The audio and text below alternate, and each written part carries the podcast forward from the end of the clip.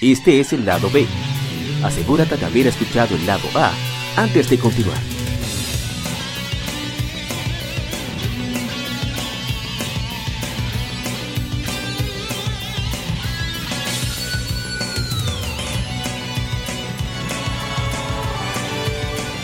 Game Femérides. Juegos y consolas de aniversario son comentados entre hechos y anécdotas.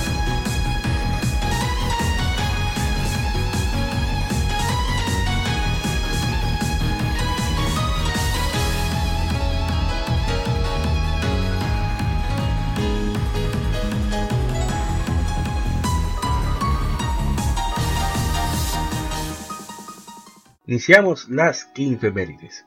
Y el primero de esta semana es juego muy querido por nuestra parte, de hace 15 años, Final Fantasy Crystal Chronicles, un RPG de acción desarrollado por The Game Designers Studio, publicado por Nintendo para Nintendo GameCube. Es un spin-off de la saga Final Fantasy, y Crystal Chronicles fue el primer juego lanzado para una consola de Nintendo desde Final Fantasy VI en el 1994 los jugadores toman el papel de aventureros que viajan en una caravana obteniendo combustible místico para cristales que protegen las poblaciones del mundo del destructivo miasma. La campaña para un jugador tiene al personaje cargando con un recipiente que lleva la energía del cristal, defendiéndolo de enemigos y resolviendo acertijos para progresar. El multijugador, el cual utiliza el Game Boy Advance conectado con el cable Link de la consola, permite hasta cuatro jugadores protegiendo al recipiente decidiendo unirse con Nintendo para desarrollar juegos después de los severos problemas financieros causados por el fracaso de Final Fantasy Spirits Within, Square formó The Game Design Studio como una compañía fantasma con el fin de desarrollar para hardware de Nintendo sin impactar los juegos para plataformas de Sony. El equipo de desarrollo quería crear un gameplay accesible enfocándose en multijugador. La música compuesta por Kumi Tanioka hizo un gran uso de instrumentos musicales medievales y del Renacimiento en su lanzamiento, el juego fue bien recibido por los periodistas y fue nominado para varios premios. Obtuvo buenas ventas en Japón y en Occidente con más de un millón de copias a nivel mundial. Crystal Chronicles dio pauta a una serie exclusiva para consolas de Nintendo. Será relanzado en Nintendo Switch y PlayStation 4 en este año. Eh, no sé, ¿se van a contar algo, caballeros? Yo sí puedo decir. Yo nunca llegué, o sea, yo nunca la llegué coro. Yo sí le llegué a jugar solo, pero solo es bastante aburrido y muy, y muy incómodo jugar entonces, porque eh, si no me recuerdo, el móvil es el que lleva la lámpara, pero va lentísimo. Sí. Y eso es una desgracia, en verdad. No, y que hay ciertos hechizos. Por ejemplo, si tienes un enemigo volador, tú, no estoy seguro, 100% seguro, pero yo creo que tú puedes invocar Gravity. Tengo tal Gravity, eh, lleva una serie de combinaciones que si el Moogle nunca la pega, o sea, no hay, por lo menos yo, yo intenté jugarlo el año pasado cuando conmemoramos la enfermería y no hay manera de que el desgraciado tenga el mismo timing de uno. Exacto.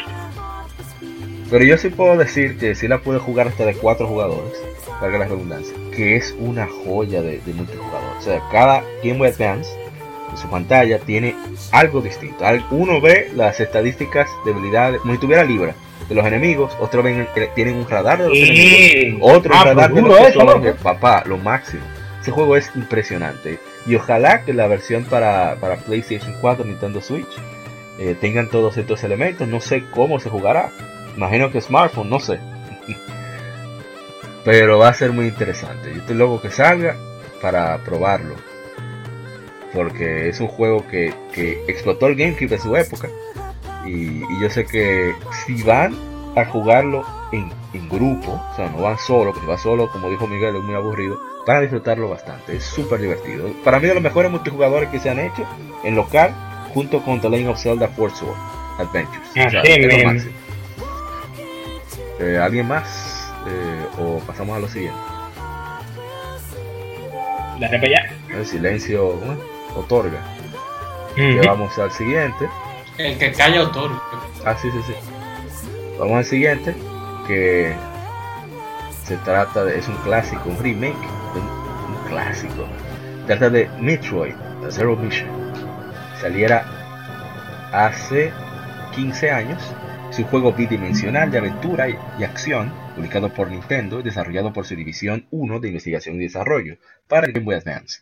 Es un remake de Metroid de 1986, la primera entrega de la serie, y es diseñado para recontar la historia con gameplay moderno.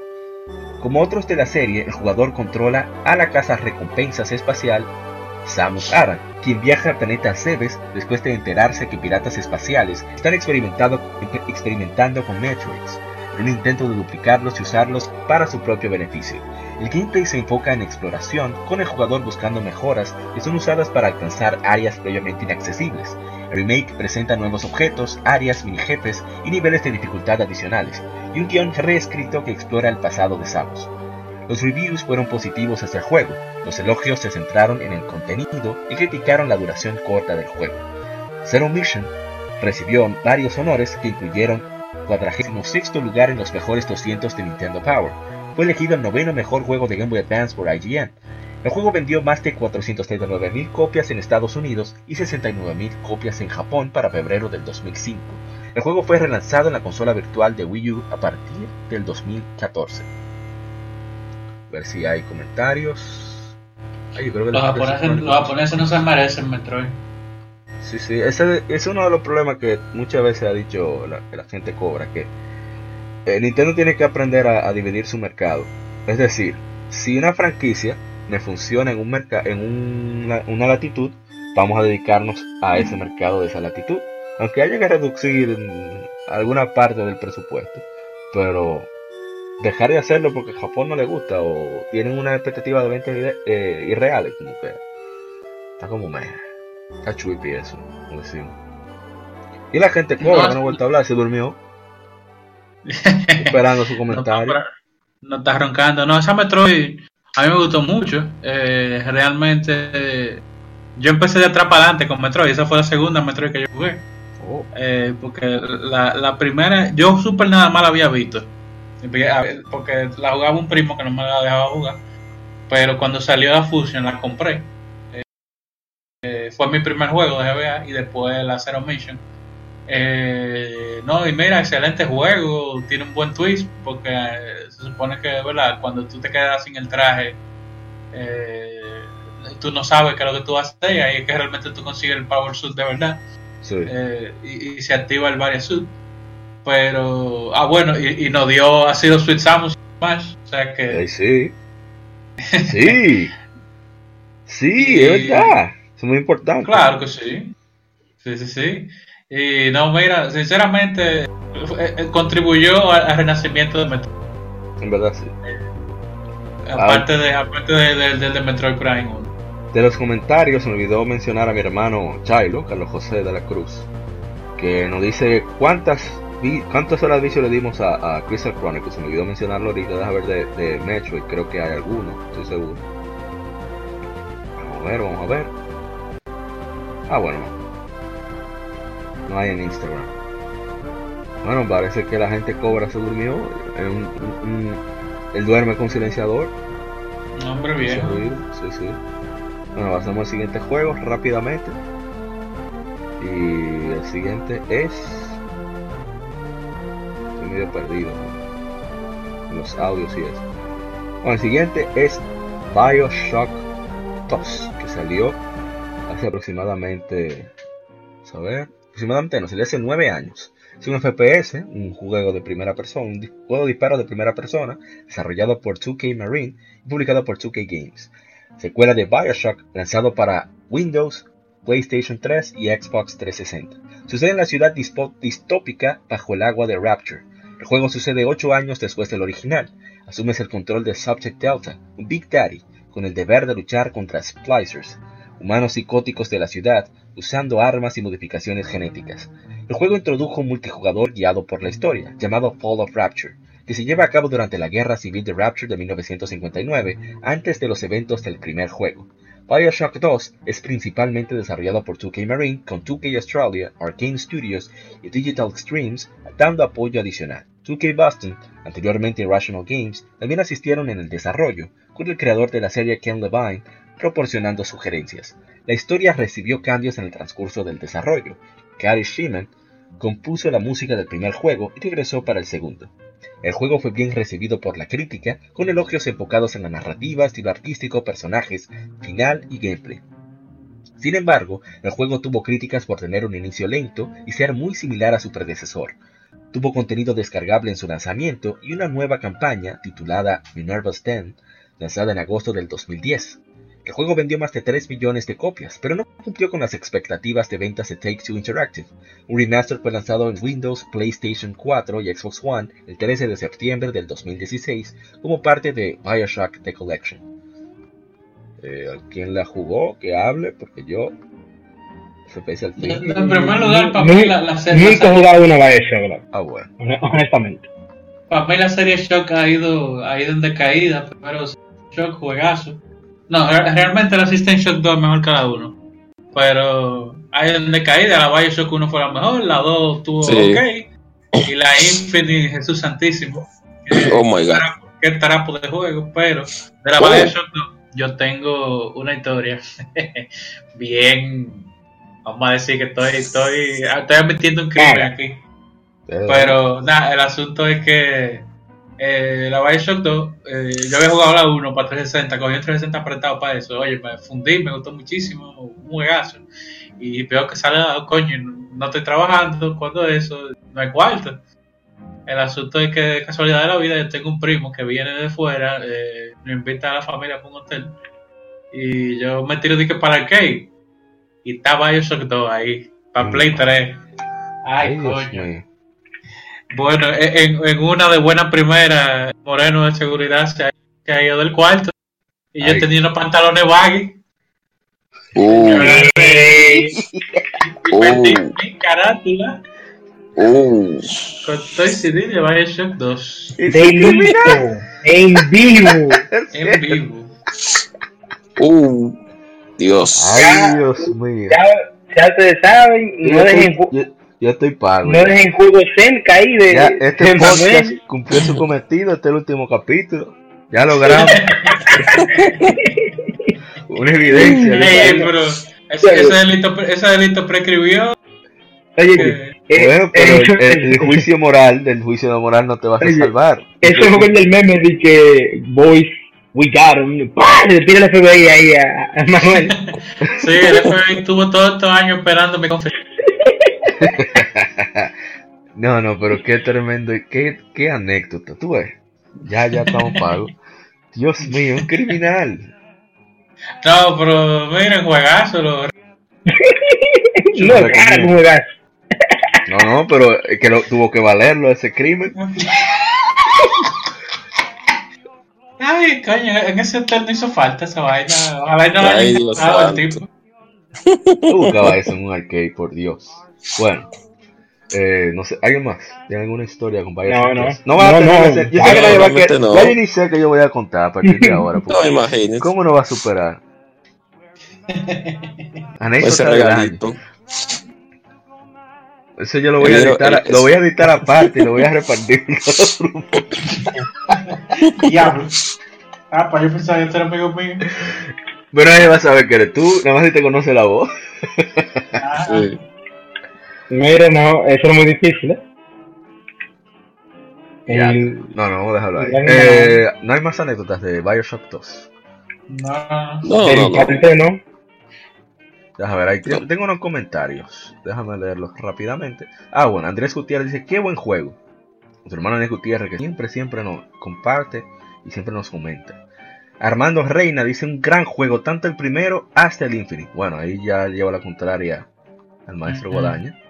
Jorge Valet, Barleta, que siempre comparte nuestro contenido, un gran saludo para él. Dice, una de mis sagas favoritas del mundo, y yo le agrego mundial, como dicen los, niños. Los niños. Eh, en Instagram nos escribe Dieguns, que también es otro que siempre nos escribe.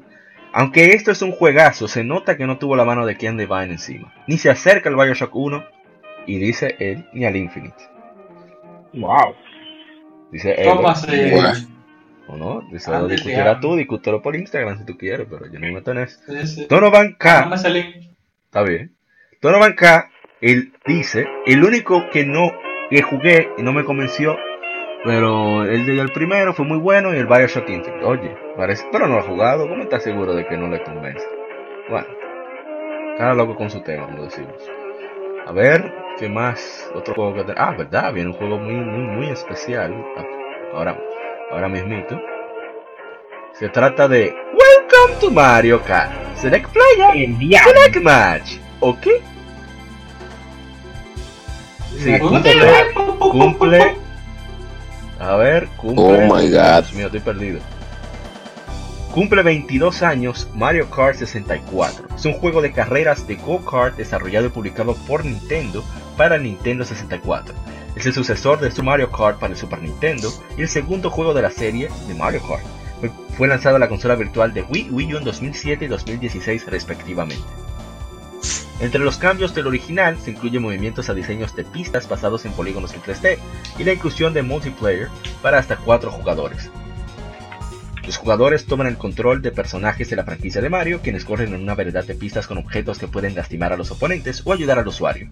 El cambio a 3D permitió elementos de pistas imposibles con el Mode 7 del jugador, como cambios en elevación, puentes, muros y hoyos. Sin embargo, los personajes y objetos se mantuvieron en sprites 2D. Los controles de manejo fueron diseñados similares a los carros a control remoto. Mientras que Mario Kart 64 presenta pistas en 3D, el juego usa 2D para presentar objetos y personajes.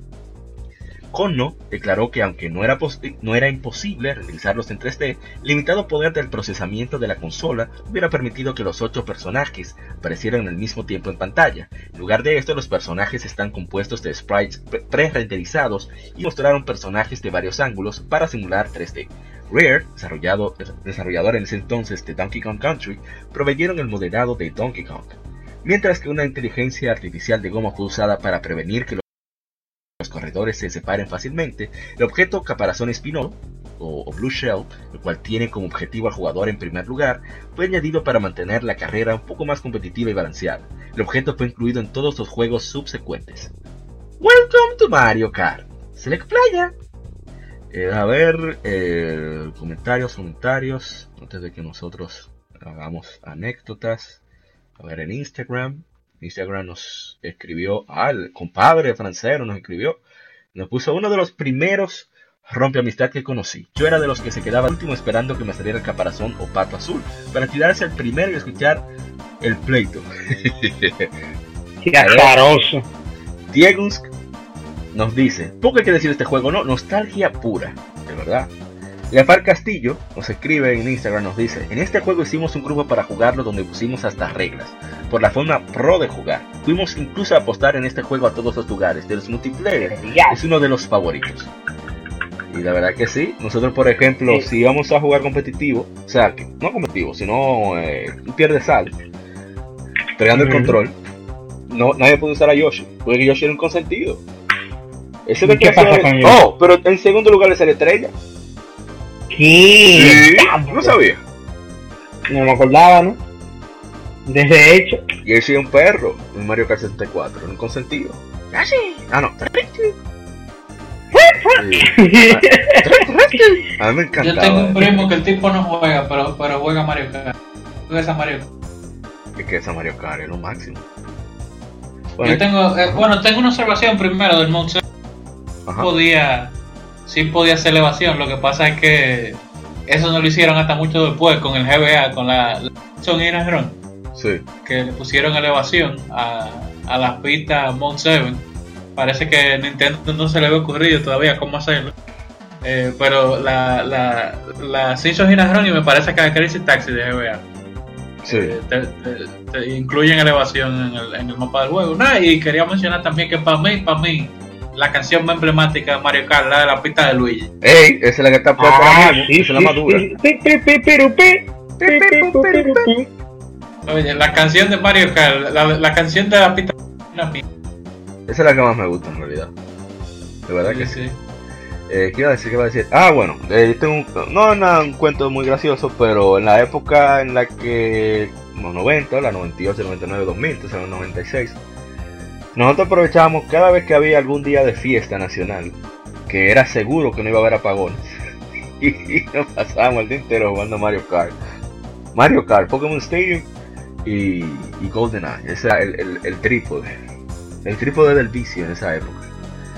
Porque y, y- y era una maldad pura, o sea, eso de, el, el modo de batalla que estaba tan bien realizado, que no está mencionado en la, en la Medio, Era una cosa increíble, era una locura. Dije, hombre, estoy en el cuadrante tal, ven. Ah, tú eres hombre, yo voy para allá.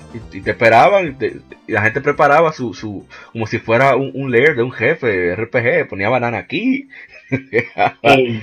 sí, dejaba la, el, el, el, icono que es al revés, que una bomba, lo dejaba puesto uh -huh. ahí, camuflado. Era una, era una cosa seria. Mario Kart. Pero eso, oh. pero eso es una maldad hecha, coño. Papá, te habla. Y todo el mundo cogía a Wario, a Bowser y a Donkey Kong.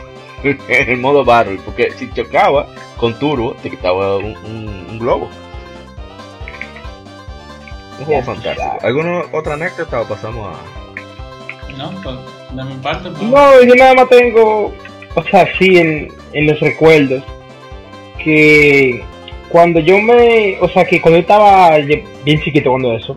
Que, ese, que cuando yo estaba. Oye, me quillaba así. ¡eh! Y pleito y grito. ahí. Eh, o se ponían esa Mario Kart. Mire, mío, juegue tranquilo ahí. Yo, mira. Ese era tu bobo. Oye, oye, no, oye, no, ya, ya no pasaba nada, ya todo, todo tranquilo. El bobo digital. Así, así mismo, no gapa. Que a ver, a ver, ay, Pero ya se ve. Miguel, pero No, tú un no. anciano y ¿cómo que usted estaba joven cuando ¿Verdad? salió Mario Kart 64? pero él estaba. Monstruo, pero no es lo mismo cuando salió que cuando yo la, la conseguí, porque dime tú, óyeme, cuando, oye, cuando- o sea, en el momento en el que salió un juego y que llegaba aquí y que te lo compraban, eso era otro 500 monstruos. Cuando salió Mario Kart 64, yo tenía mi Sega Genesis todavía, así que no. Ya tú sabes. Pero este es un juego fantástico, eh, como pasó el 14 de febrero, este es un juego fantástico para que sea, para conmemorar ese día tan especial, el amor y la amistad. Con odio, mucho odio. Ese juego es terrible. Ahí es que sale la verdadera naturaleza de la gente, sale con ese juego, así que recomendado 100%. Correcto. Eh, bueno, vamos a pasar al siguiente, el cual es, eh, estoy perdido. Ah, ya, ya lo vi. Danganronpa. Trigger Happy Havoc. Ah, va. Yes. Es un O sea, dice que. O dice que. O dice que Dangan significa bala, pero compa, no sé qué. Estamos perdidos. Hace 5 años fue lanzado Danganronpa Trigger Happy Havoc, un juego de novela gráfica desarrollado y publicado por Spike, el primero de la serie Danganronpa. El juego, fue originalmente lanzado en PlayStation Portable en 2010. Bueno, lo que conmemoramos es un lanzamiento occidental para PlayStation Vita por NIS America. Una secuela, Danganronpa 2 Goodbye Despair, fue lanzado en 2012. Una compilación de ambos fue lanzado al año siguiente como Danganronpa 1 2 Reload en Japón y en 2017 para Occidente. Dos adaptaciones de manga, dos novelas spin-offs, una adaptación a anime por Lerche y una adaptación teatral han sido producidos. El jugador controla a Makoto Naegi, un estudiante de la Academia Hope's Peak, quien se encuentra atrapado en un juego en el que estudiantes se matan entre sí. El gameplay es similar a la serie Ace Attorney, revolviendo alrededor de investigar y encontrar contradicciones, poniendo énfasis en gameplay más rápido. Cada capítulo del juego presenta dos estilos de gameplay, School Life, en el que el jugador explora la academia y progresa en la historia, y Class Trials, donde el jugador debe deducir al culpable de un crimen. Eh, no, no tenemos comentarios en Facebook, a ver en Instagram. Palonga, Hey, Qué vaina ahora. como diría el, el- eh, hable, no, no hay, no hay comentarios, hable señor Ryuxo. ¿Qué te digo? Yo soy fiel amante a, a las novelas gráficas, y- o sea, o sea, que sean así sobre investigaciones, asesinatos, como King's Wright, Danganronpa, el mismo Time Hollow, de, de- de cierta Hey, forma. Tan Holo, hey. Y la serie de 999. En fin, Danganronpa es muy bacano porque cada personaje, o sea, tiene que la eh, es una habilidad, o, o que última, en pocas palabras, eh, es el mejor del mundo en esa área.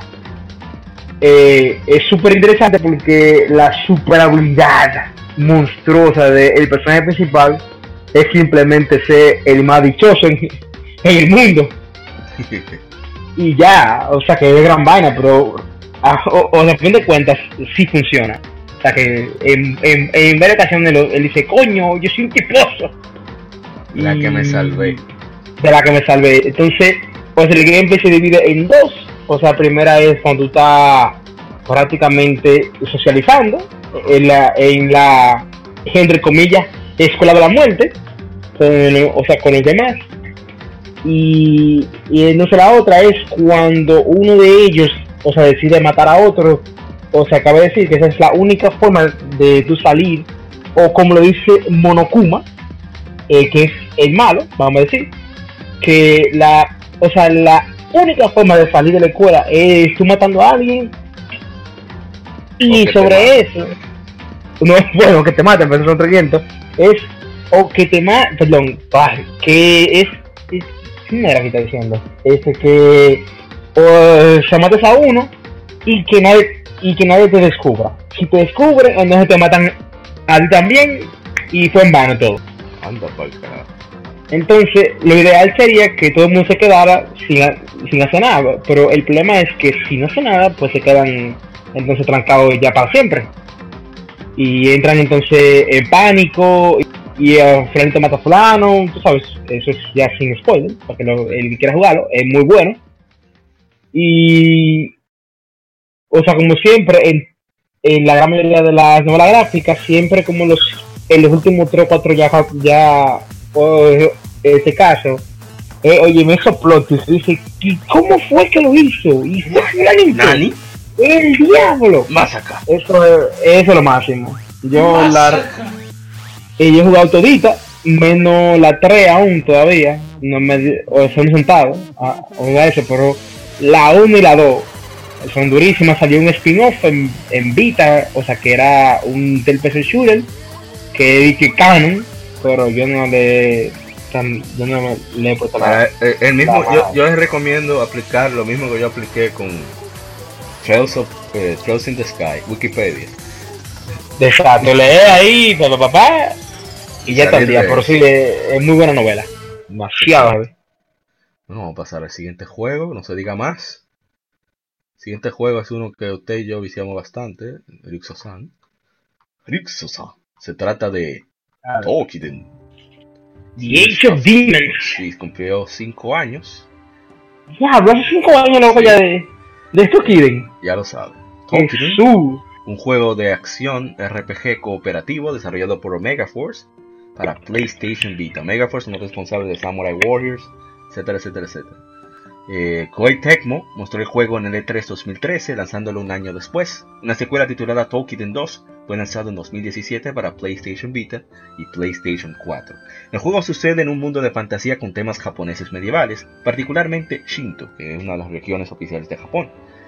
Guerreros conocidos como Mononofu, localizados como Slayers en Occidente, se especializan en enfrentar Oni, o sea demonios, formando equipos para cazarles. Ocho años antes del inicio de la historia, un gran demonio emerge del inframundo y trajo una era de calamidad a la tierra de Nakatsukuni la cual era tradicionalmente protegida por los Slayers desde la antigüedad. El protagonista y los personajes principales de la aldea Utakata son la misma línea, son la última línea de defensa contra los demonios. El juego fue desarrollado en colaboración entre Koei Tecmo y Sony. Team Ninja también estuvo involucrado en el, en, aspecto online. Los diseños de personajes e ilustraciones fueron creados por Hidari y la música fue compuesta por Hideki Sakamoto. Hoy Tecmo declaró que la decisión de crear Tokiden en PlayStation Vita fue porque Capcom lanzó sus juegos para Nintendo 3DS y creían que muchos que usan consolas de Sony querían algún juego de casa para sus aparatos. En pocas palabras, o sea, falta, o sea, falta de, de Hunter Hunter, ahí está, la Tokiden. Y Joan Joestar nos escribe, nos escribe y nos dice, vaya que hubo juegos del estilo Monster Hunter en la consola y varios son muy buenos. Eh, y ahí tienen un pequeño debate, lo dejo ahí mejor. Eh, bueno, este juego nosotros le dimos pila de leña, pero mucha leña. Comenzando con, bueno, con el demo. Yo me sí, yo jugué el demo mucho y, me gustó. Recuerdo o sea, cuando vi el primer boss, que era una cacata, una caña grande, y todo el mundo, y todo el mundo en paz, el diablo, una cacata, pero a fin de cuentas, porque imagínate. Eh, Lo mismo que Goma de The Legend of Zelda. Exacto, también. Pero yo, mira, el juego me encantó tanto que, que dije, ese platino va. Y lo tedioso de ese platino es que hay unos, o, son Pokémon, como yo le digo, que son unos espíritus que se llaman Mitama. Sí, O sea, son héroes de... o de fallecido héroes ya. de, otro, de otra época. Bueno, para, para entrar en contexto, son personajes históricos importantes. Por ejemplo, Miyamo Musashi, el santo espadachín, es una Mitama. Eh, O Masamune. Es, un, es otro Mitama, y así sucesivamente. Pueden ser personajes Exacto. reales, pueden ser personajes mitológicos, y así.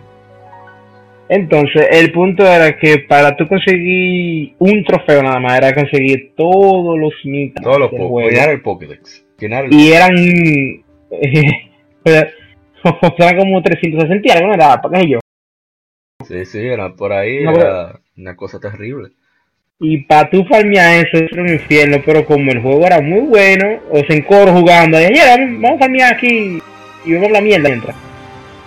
Ya, eh, eso era, oye, o- oye, eso eran horas y horas y o, o esa muerta ahí. Horas y horas de diversión, Miguel. Sí, sí, sí. sí. Bueno, en verdad, y tiene un gameplay que por arma varía bastante. Ah, bueno, las armas estaban muy bien hechas, o sea que, eh, que no eran de que lo tradicional en Hunting Game, o de, eh, tenían lanza, o sea, puño, incluso tenían... A mí me sorprendió el gameplay del arco. Era muy dinámico, era divertido. Muy dinámico. contrario a muchos otros juegos. Y mi, y mi alma favorita, compadre, el bate. Ustedes Ah, ese pero bate ese- grande, ese de, gordo. ese no de Kiwami, ese de Kiwami ya. Sí, sí, se de, de Kiwami. O, o, o sea, pero Kiwami cuenta como la U. De todas formas. Ah, no sé. No, ese Pero- juego es lo más. Bueno, a este juego le dedicamos muchísimas horas, es muy divertido. Si ven la oportunidad, ya sea el Kiwami o lo que sea, de darle chance, porque ver- en la verdad es que, es que está el, el placer, el gusto. Así que Yo, yo quisiera jugar todavía la 2 porque yo no he jugado. Vamos a ver qué. será. ve probando, ve avanzando, porque se pasa al full game, los Sí, avances. yo sé que se pasa completo. Vamos a ver qué se hace. Vamos a pasar uno a ver si la gente cobra se despierta cuando toque este. Hombre, está roncando. Sí, ah, sí, realmente. Discúlpeme por acabé de levantarme de, de ese sueñito de varios segundos que me cayó. Está como los japoneses en el metro. Sí, por ahora. suerte no ronco. Sí, por Sí, eso no nos dábamos cuenta. Bueno, el siguiente Abuelo, juego. tú, abuelo, tú sin vergüenza, abuelo. Sí, por, por eso yo me he sentado en dos conversaciones. En Mira, la primera fue con la de. Zero Mission. Qué dolor. Esperábamos tu Sí. opinión. Pero eh, Guadaña estuvo a la altura. Qué bueno, qué bueno. Bueno, e- este juego es muy querido. Se trata de Super Mario Bros. 3 para Nintendo Mm. Entertainment System. Eh, hace excelente. 29 años. Es un juego de plataformas desarrollado y publicado por Nintendo. Eh, bueno, para Nintendo Entertainment System fue desarrollado por Nintendo Entertainment Analysis and Development, dirigido por Shigeru Miyamoto y Takashi Tezuka, que nunca se le da crédito al pobre Tezuka. Sí, pobre hombre. Dios mío. Siga, siga, qué sé yo. Bueno, los jugadores controlan a los plomeros Mario o Luigi, quienes deben salvar a la princesa Toadstool y a los gobernantes de los siete reinos diferentes, de las garras del antagonista Bowser. Como con juegos anteriores de la serie, los enemigos se vencen al saltarles encima o usando objetos que otorgan poderes mágicos. También tienen nuevas habilidades como volar o deslizarse por pendientes. Super Brothers 3 introduce muchos elementos que se volvieron la base de los juegos de Mario, como los Koopa Links y el mapa del mundo para moverse entre niveles. Super Mario Bros. 3 es aclamado por los críticos como uno de los mejores de todos los tiempos. Es el tercer juego mejor vendido de Nintendo, o sea, el Nintendo Entertainment System, el NES, con más de 17 millones de copias en todo el mundo. También inspiró una corta serie animada de televisión. Se lanzaron remakes en Super Nintendo en 1993 y en Game Boy Advance en 2003. El juego ha sido relanzado en la consola virtual de Wii, Nintendo 3DS, Nintendo 2DS, Nintendo 3DS, Wii U y Nintendo Switch. Eh, a ver los comentarios. Adam Wilmer Blanco dice: La primera vez que lo jugué fue un vicio que me enamoró completamente. Tenía como 10 Sí. años. Aquí, nuestro hermano Andrés Gutiérrez dice: ¿Y qué edad que tú tienes, mijo? Está citando a su amigo Guillermo. A ver si tiene alguna opinión sobre el juego. Y bueno, nuestro hermano Luis Manuel Franjul, de, de Hero Fantasy, nos escribe que fue el último juego que compré para Nintendo y vale cada centavo. Tiene el cartucho con el sticker intacto. Está, están excelentes. sí, qué bien. Me encanta ver En, Instagram, si alguien más nos escribió, deja ver. Eh, Super Brothers 3. Ah, sí, hay unos cuantos comentarios. Eh, nos escribe, nos dice que antes de morir eh, diré que no le ha gustado, no me ha gustado mucho la trilogía de Mario de NES. Ah, qué mal. Oh, ay Dios mío, pero ¿y qué es esto? ¿Cómo así? no, por así no. No, no, eso sí, para los gustos de los colores, pero, pero por favor, o sea, pues sí, no, pero lo, que, para lo, que no, lo que nos vendieron como Mario 2 no, no cuenta, ¿no? ¿verdad? No, pero Mario 2 no es mala. O sea, lo que pasa es que. Es diferente. Es diferente. Ahora era Habla de Mario 3, no, no, me cagué, no me cagué. Sí. Mario 3. Sí, sí, voy para allá, voy para allá. Eh, vuelvo y vuelvo y vuelvo, lo repito. La, el padre de todas las Mario, por así decirlo, es Super Mario Bros. 3. Ok, que ha salido Super Mario 64, Super Mario 3D Land, Super Mario Sunshine, Super Mario Galaxy, eh, etcétera, etcétera. Pero el papá, o sea, el padre de lo que se debe de llamar un juego plataformero de Mario, es, eh, es, es o sea, y, no, y, no, solamente plataformero 2D, sino también plataformero tridimensional. O sea, Super Mario Bros. 3, las mecánicas que tiene ese juego y, la, y ese, ese ¿cómo, ¿cómo se diría? Replay value que tiene, que no es que es súper alto, pero el factor de diversión es tan alto de ese juego eh, que hace que definitivamente sea para mí, para mí todavía ha sido, si no es la mejor Mario que ha salido, porque hay Mario que han salido muy buenas, hay que, tengo que dividirla entre 2D y 3D, pero entre las que son dos, de, de dos dimensiones, para mí todavía, Super Mario Bros. 3 está en mi top de las, de las mejores Mario que se han hecho. Ese juego está tan elaborado que el audio, a pesar de ser de NES, se oye bastante bien, aún en esta Sí. Y salió una película, si no me falla la memoria, no, no la memoria, sino lo que leí hace tiempo. Creo que se llama The Wizard. Sí, The Wizard, sí. En The Wizard hay una escena en la cual, como tiene que pasar cierto nivel, yo que patatín, eh, y fue ahí donde se, se promocionó el juego para el mercado estadounidense. sí. Una muy buena movida. Ahora deberían hacer eso más a menudo. Eh, yo puedo decir de este juego. Tú terminaste la anécdota, iba a decir otra cosa. Tú habías dicho una vez como que, que, ya, ya estaba el super. Y ese juego como ustedes no lo, no lo ponían no podían desplegar, no, no se veía bien. No, no se quería funcionar. Hasta que funcionó y se fue todo para sí. Sí, rápidamente sí. Que yo iba a alquilar una hora, media hora de Mega Man X en ese tiempo. Mega Man X, Mega Man X2, creo que no me recuerdo. Creo que era Mega Man X en ese tiempo. Y nosotros en Nintendo, que teníamos en la casa, que nuestro padre nos lo llevó, era de unos primos de nosotros que nos lo habían regalado. Entre todas esas intentadas estaban Super Mario Bros. 3, pero no se quería verla así nunca se quiso ver. Hasta un domingo en la mañana que yo me iba a presentar para el club a gastar mi dinerito a jugar jugando Mega Man y vi a mi hermano que estaba forzando con el juego y antes de salir, cuando él le dio a, Power, que es, apareció esa lona roja, así de un momento a otro, uff, ya no hay forma ya. Mamilla ese Nintendo se le dio guata, eh, que no hubo manera, ahí se acabó de mundo a mundo, con los con las Warp Zones, con, con Luigi, con Mario, y eso que nada más vi un solo control, si hubiera visto todo ahí, sí es verdad. El problema de Super Mario Bros. 3 es que yo digo que es algo mágico, porque en mi caso, que yo lo jugué, no en su tiempo, pero sí lo jugué un poquito después, hace dos o tres años después, porque salió en el 80, en el 80, ese juego salió en el 84, no, 80, y, no, no, no, no, no, salió en 90. 90, ah, sí, sí, sí, sí, en 90, 90, 91, Mario Bros 3, 90.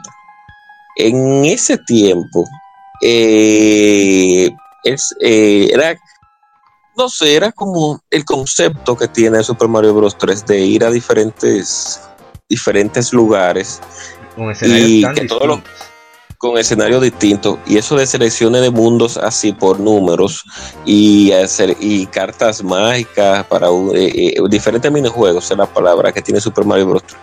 Diferentes minijuegos, selecciones de mundos que tú no es obligatoriamente que tú lo juegues para, para pasar el, el, el, los lugares, el mapa. Eh, diferentes tipos de juegos que hay o de, ambientes en, de entrada al mundo y los power-ups que, que eh, venían mejorados de Super Mario Bros. 1 y Super Mario Bros. 2 con nuevos power-ups como la mofeta. La mofeta, el tanuki, uno le dice, el tanuki, que uno le dice vulgarmente la mofeta, aquí yo le digo la y, el, y con la y el, traje de, de, martillo del Hammer Brother que tira martillos también. La bota también, cuando se puede, que son las gumbas que, están encima de ella y que uno los elimina y se sube en su, en su bota. Y, y, el tanuki y el traje completo del mapache. Son un grupo de cosas que tiene Super Mario Bros. 3. Que el diseño de niveles de ese juego, quien los hizo, pues lo pensó bastante bien.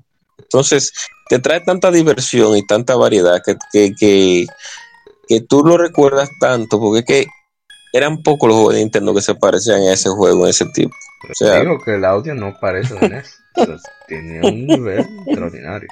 Entonces, y cada vez que venga febrero y uno recuerda Super Mario Bros. 3, imagínate, uno va a decir lo mismo y lo mismo, lo mismo hasta el fin. Pero yo sí hasta no había dicho que me recuerda este juego muy especial para mí, porque me recuerda a un primo que murió de tuberculosis hace un tiempo. Ah, lamentable. Y él, él, yo quedé una vez enfermo, en verano y todo. Y él de una vez trajo su NES. no, no, tú estás, no, pues no hay problema, eso no, pa, me traía, me traía su, su NES con Tortuga Ninja 2, Tortuga Ninja 3, contra todos esos juegos de, dos jugadores. Y me incluía Super Mario Bros. 3 y yo gozaba, o sea, yo no tenía eh, como tanta capacidad, sobre todo estaba débil y cuando niño no tenía tanta capacidad psicomotora. no sabía lo que estaba haciendo. Exactamente, yo, sí, para, yo me gustaba mi juego aunque me dieran mi game over. Y, era vislumbrante, o sea, tantos colores, la, velocidad de, la animación, eh, la, inmensidad de, de los... No de los niveles en sí, sino de overworld, o sea, hay más, cada vez más. ¿Cuántos son? ¿Ocho mundos? 70, yo no sé cuántos. Sí, ocho mundos, sí. Pero que dividido en secciones. Tienen tantas secciones, es una cosa increíble. Entonces, ojalá ya, ya que Nintendo trajo Link's Awakening, que se le ocurra traer este. Imagina. Sí, sí.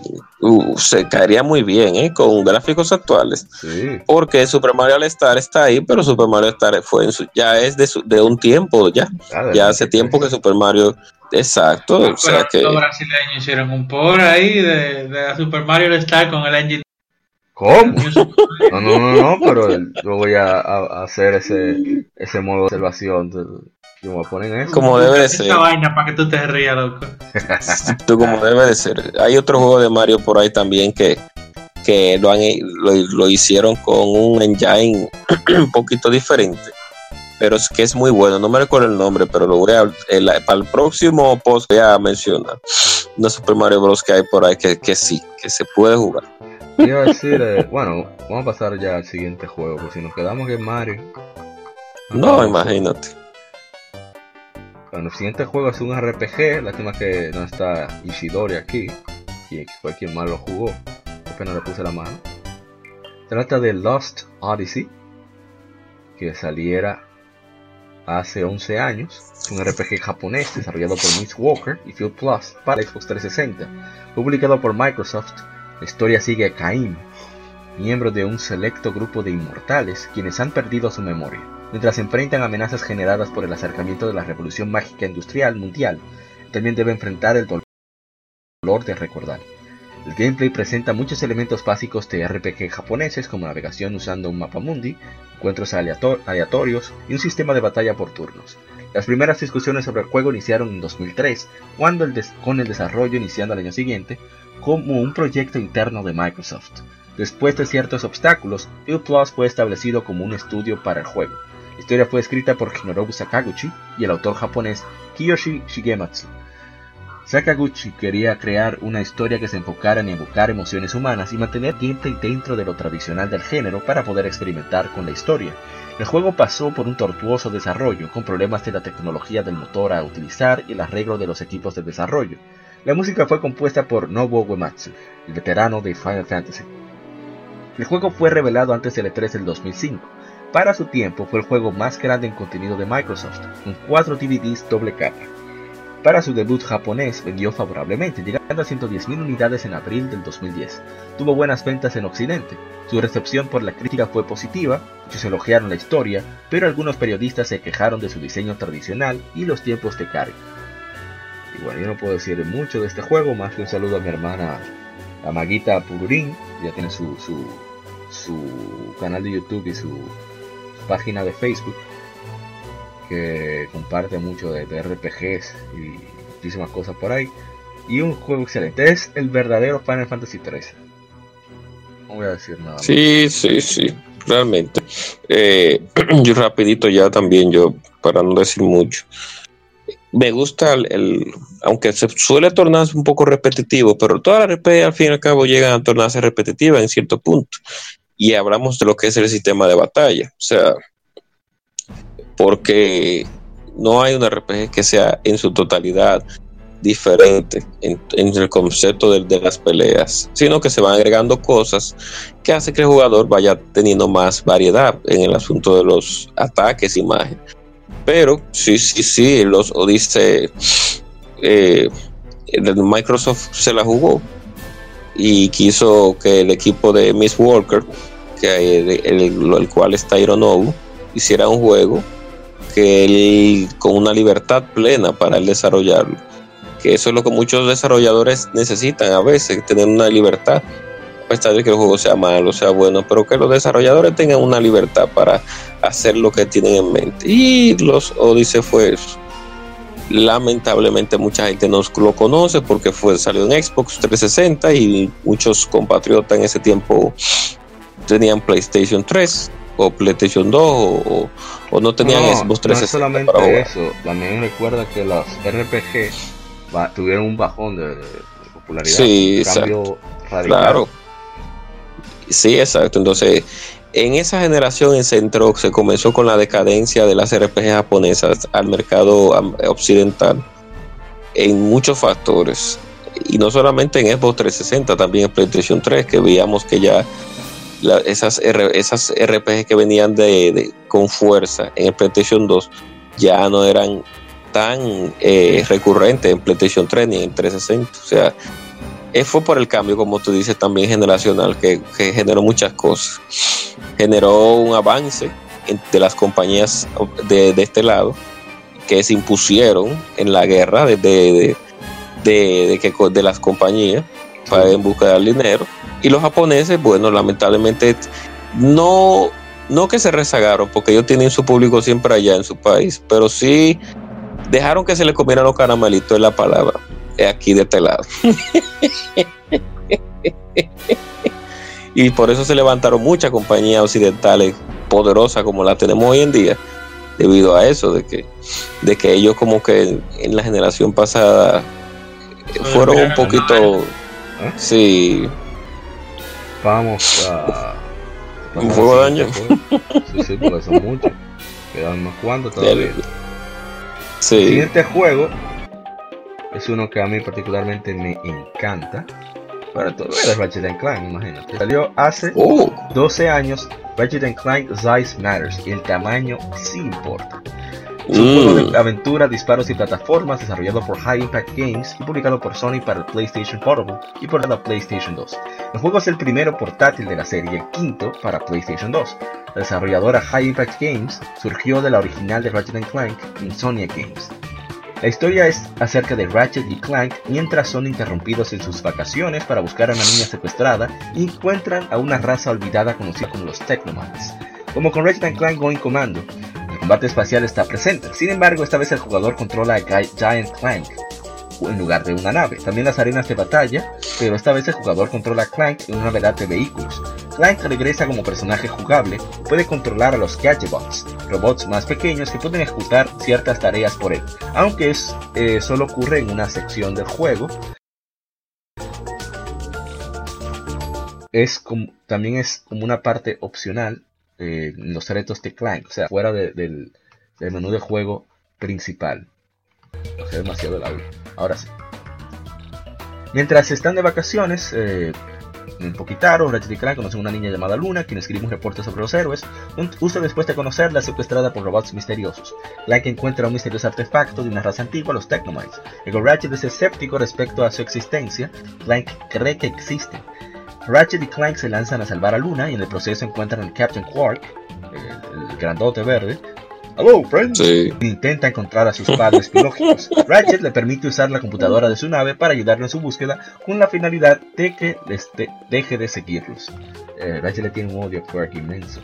Eh, ¿Quién no? Quark en sinvergüenza. A mí me encanta Quark, precisamente por eso, sinvergüenza. O sea, para ver en qué lío va a meter a Ratchet. Ah, por cierto, sobre Lost Odyssey, nuestro hermano eh, Juan Gabriel Delgadillo, del Tóxico, nos nos puso que, es un juegazo. Y de Ratchet Clank, eh, Matters no, no, queremos comentarios. Eh, bueno, es un juego Ratchet Clank clásico, no tiene muchos cambios, más que los escenarios, obviamente por ser portátil, son más cortos, pero son más retadores en el sentido de que ahora los puntos de reinicio, bueno, eh, te dan game over, son prácticamente desde el inicio de, del reto lo que lo hace más difícil. Eh, eh, hay que memorizar bastante en esta entrega, pero lo hace súper divertido. Bueno, yo creo que ya no voy a decir más nada. Estamos con el tiempo arriba. Yo eh, fue de, la primera, de los primeros juegos míos de PSP, me gustó muchísimo. Yes. Pero nada, vamos a darle, vamos a darle el próximo.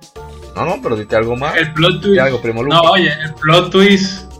Para que la jugó, mira. Ey, está duro, ¿verdad? Sí, sí, sí, no, pero no, no le vamos a hacer spoiler, vamos, vamos con el otro. Siguiente juego, no oh. voy a decir absolutamente nada más que leer las medias. Se trata de un juego que salió hace 13 años y hablamos de Grandia 3, un RPG desarrollado por Game Arts y publicado por Square Enix para el PlayStation 2. El juego fue diseñado por muchos de los miembros de los juegos anteriores de la serie, así que incluye muchos de los elementos, eh, por ejemplo, un sistema de batalla más rápido y dinámico, etcétera, etcétera. La música del juego estuvo a cargo del maestro Noriyuki Wadare, tiene la canción de apertura In the Sky interpretada por la artista japonesa de pop rock, Miss. El juego sucede en un mundo donde la tecnología ha permitido al ser humano volar en aviones alimentados por magia. Un joven llamado Yuki está determinado a convertirse en un gran piloto como su ídolo Sky Captain Schmidt. Cuando él y su madre encuentran a una joven llamada Alfina, que tiene la habilidad de comunicarse con los guardianes espirituales del mundo, se ven involucrados en la trama para descubrir los secretos del pasado del mundo, y un guardián rebelde llamado Zorn. El juego tuvo buena recepción de los críticos japoneses y de América en su lanzamiento con elogios a su, sistema de batalla, aunque quejas respecto al guion y los personajes, pero lanzado en la PlayStation Store como PlayStation 2 Classic para el PlayStation 3. Y bueno, pasamos rápido al siguiente juego, que ya hemos hablado mucho de este juego, hemos discutido ya demasiado. Sí, Está bueno. el, peor, el, peor personaje, el peor enemigo de la historia de las RPG. Dios mío, cuánto es un juego con un sistema de batalla genial, una música. Sí, eso sí. Así que bueno, le valió a Game Arts inclusive la confianza de. ¿Cómo se llama? De Sakurai para que desarrollaran Super Smash Bros. Brawl. Ahora pasemos al siguiente juego. Se trata de Dragon Quest 6. Es un juego que salió, estamos conmemorando la versión de Nintendo 10. Eh, Salió hace 8 años Dragon Quest VI Realms of Revelation, un RPG desarrollado originalmente por RP, publicado por Enix para el Super Famicom como parte de la serie Dragon Quest y de la trilogía de Zenithia. Esta versión fue lanzada en Japón en diciembre de 1995. Las versiones anteriores fueron desarrolladas por Chunsoft.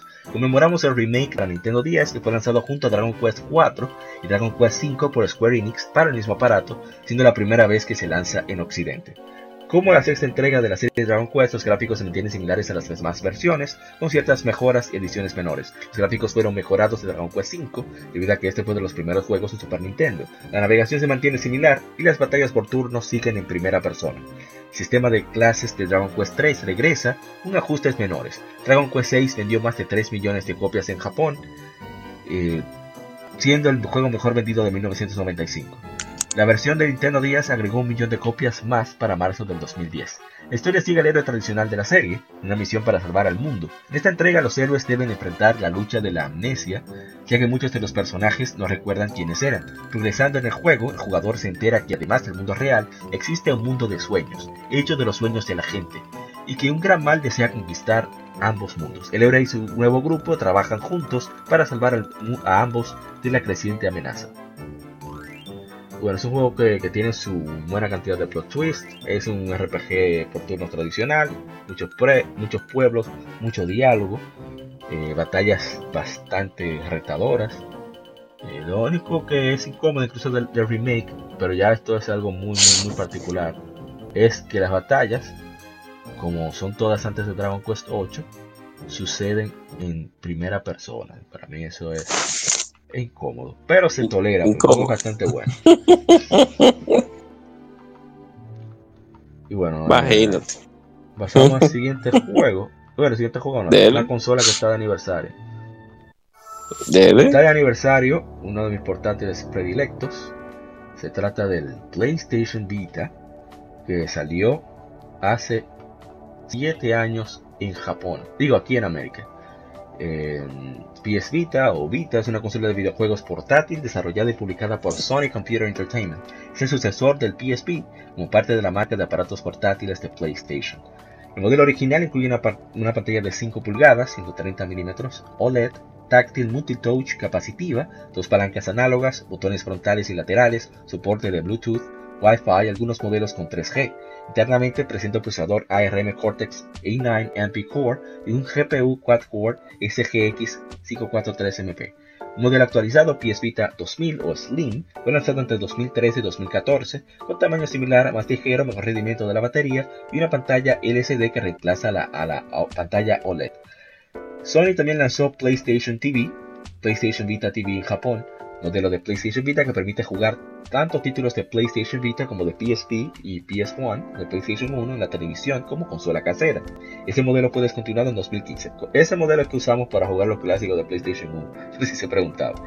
El diseño del sistema fue creado para mezclar la experiencia de juegos de gran presupuesto con los juegos casuales para móviles de moda. Sin embargo, al año siguiente de un lanzamiento exitoso, las ventas del hardware de juegos de gran presupuesto bajaron, amenazando su tiempo de vida. Los lanzamientos de juegos indies occidentales, combinado con el apoyo de compañías japonesas, mantuvieron el aparato estable. La fuerte oleada de juegos RPG y novelas visuales de Japón, conjunto con los indies de Occidente, la mantuvieron con ventas moderadas en Japón, con una base de usuarios pequeña pero apasionante en Occidente. Aunque Sony no revela los números exactos, se estima que ha vendido unos 15, unas 15 millones de unidades. Eh, a ver, comentarios, no, no hay comentarios. A ver, en Instagram, no recuerdo que haya comentarios. Oh. No, no, no no hay comentarios que yo sepa. A ver, Bueno, yo lo que voy a decir que es uno de mis aparatos predilectos por el diseño. Tiene dos palancas bastante son pequeñas pero son cómodas. Eh, el muerto. Eh, amor de cariño el muerto, porque en verdad nació muerto. O sea, un solo no tiene esperanza. Pero ha tenido el apoyo de ciertos desarrolladores que en otras en consolas de Nintendo, por ejemplo, lo hubiera tenido muy difícil. Por ejemplo, el caso de Vanillaware que ya había tanteado el terreno con Muramasa de Demon Blade en Wii, no le fue tan bien. Decidieron hacer un remake en PlayStation Vita, le fue mucho mejor, por eso también lanzaron Dragon's Crown, que era uno de los proyectos con los cuales se anunció la consola, que fue bastante bien. Es el juego más, más exitoso en la historia de, de Vanillaware, con un millón de, copias, más de, del 70% tengo entendido que es de PlayStation Vita.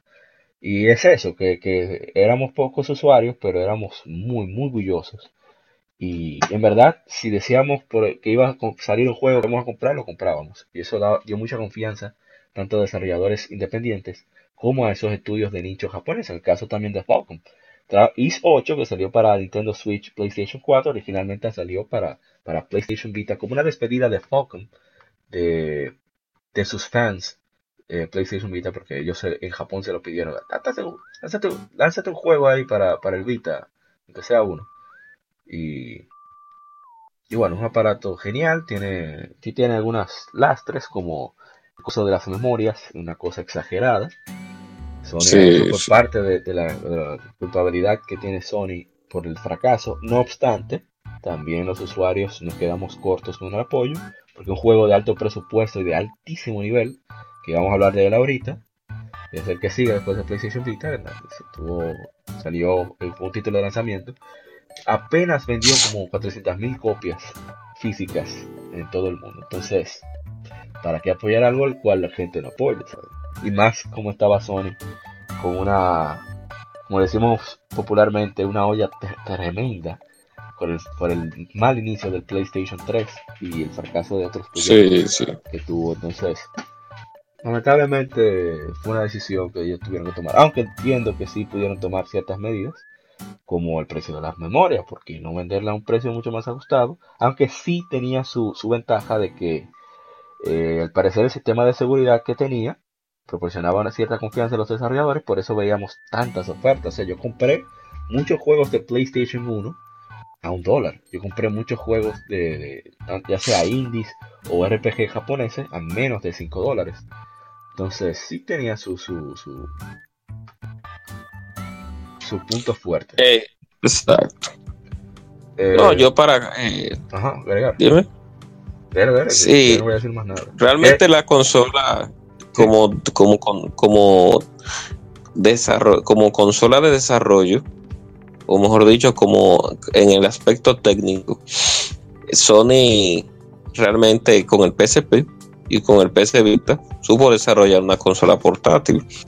Eh, a pesar de que yo nunca se había metido en, ese mercado, cuando lanzaron el PSP lanzaron un producto de calidad, que el UMD no fue el futuro.